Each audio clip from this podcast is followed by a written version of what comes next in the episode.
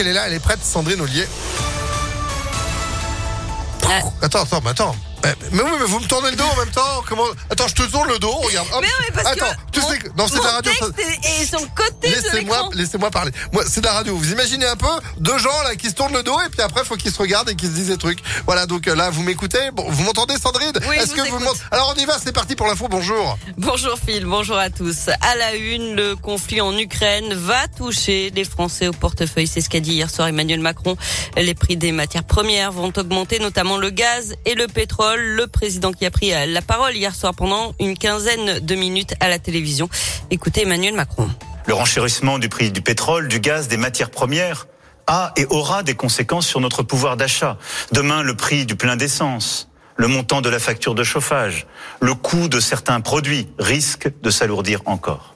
Nous apporterons des réponses adaptées face aux perturbations des flux commerciaux et à l'augmentation des prix. Et j'ai demandé au Premier ministre d'élaborer pour les prochains jours un plan de résilience économique et sociale pour répondre à toutes ces difficultés. Et sur le terrain, de nouveaux pourparlers sont prévus aujourd'hui entre la Russie et l'Ukraine au huitième jour de l'invasion russe. Hier, la ville de Kherson, 300 000 habitants, est tombée aux mains des Russes.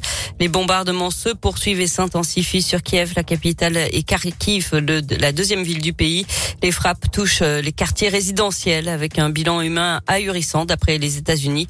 Euh, L'ONU, euh, réunie en assemblée générale hier à New York, exige de la Russie l'arrêt des offensives.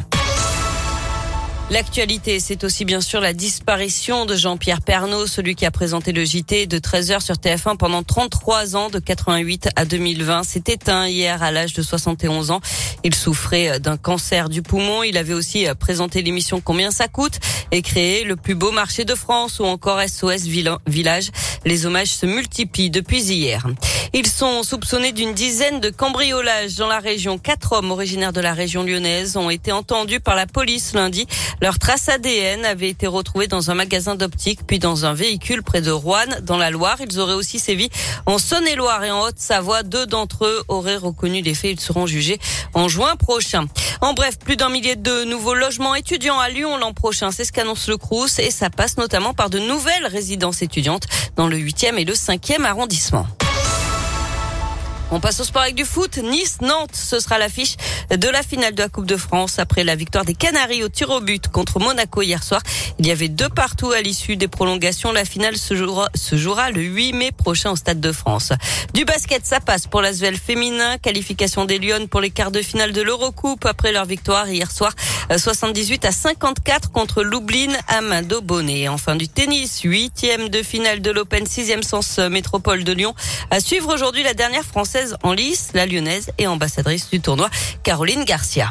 C'est terminé, euh, Phil. Ah bah, vous voyez comment ça fait quand quand on même. tourne le dos, hein vous pouvez tourner le dos, mais vous pouvez m'écouter aussi. J'entends pas. Qui me parle Merci beaucoup. Vous êtes de retour à 10h la voix off. Certainement. Allez, à tout à l'heure. 9h34. Météolion.net